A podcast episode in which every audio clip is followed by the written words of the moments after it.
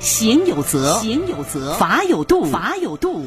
就案说法，明法守度。欢迎大家继续关注收听由志金和律师张玉柱为您带来的旧案说法。那接下来啊，我们再来和大家说一个有关于房产的一个案子。这个案子非常有意思，这一块钱买房子，您能够想象得到吗？梁老太和蔡老伯他们俩是夫妻俩啊，蔡晓东是他们的孙子。二零零二年的时候，蔡老伯购买了某房，并且将房屋登记在蔡老伯的个人名下。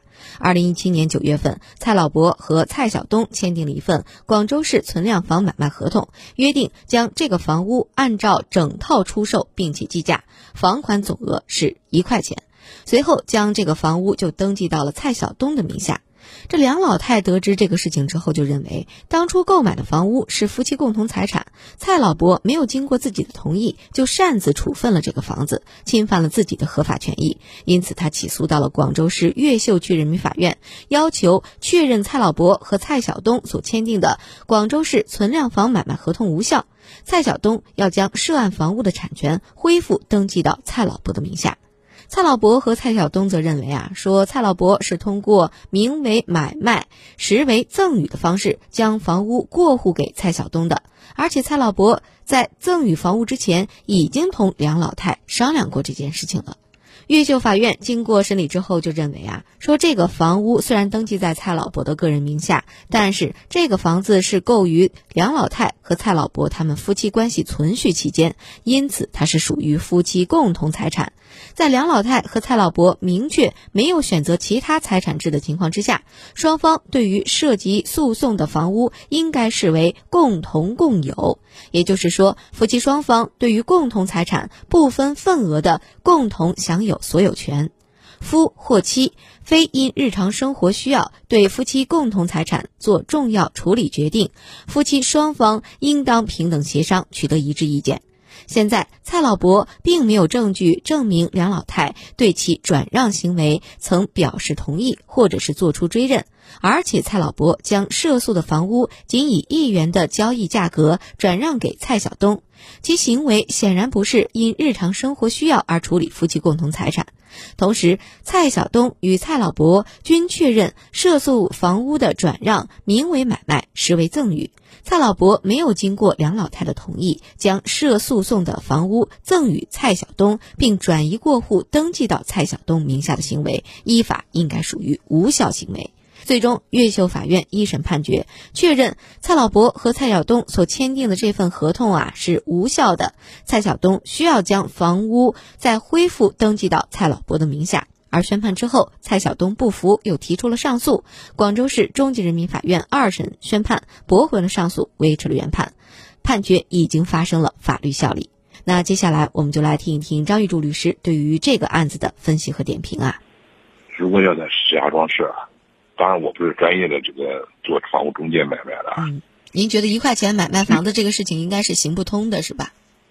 为什么行不通啊？嗯，你买卖时候你再去上税的，拿了税票之后，这个房管局才给你办的过户去了。你去到税务局那儿去，在税务局在房呃这个房管局那儿住在那儿了，那我一块钱买，上税零点零四元，税务局的虚息，两两个学生在一起，他不干，为什么不干？逃税。是，你买卖上不可能这么低，那我就认为你是故意逃税的。嗯，他说我这个不服，你不服，对不起，你要不行，大家给你比划比划，我们就不给你开个税票，我们就认为你是逃税。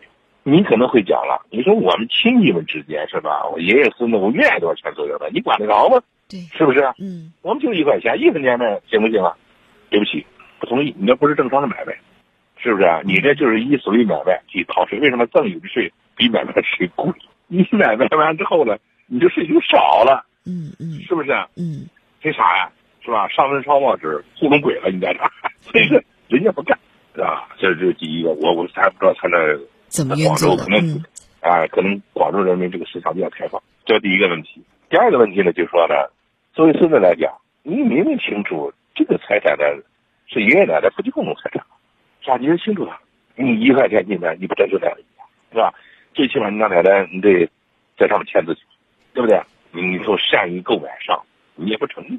第三点呢，就是说，就你刚才讲的日常生活支出，我们在底下呢也在也在说这个事儿，说什么叫日常生活支出，是吧？我们就认为呢，就是得下个定义，是吧？是得下个定义，说所谓日常生活呢，就是维持日常正常的生活所必须进行的民事活动，叫日常生活支出。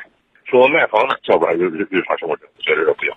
为什么呢？我卖和不卖，我都不是我日常生活的正常支出。我一辈子可能只卖一次、卖两次，对吧？那我去看病，算不算日常生活支出？算吧。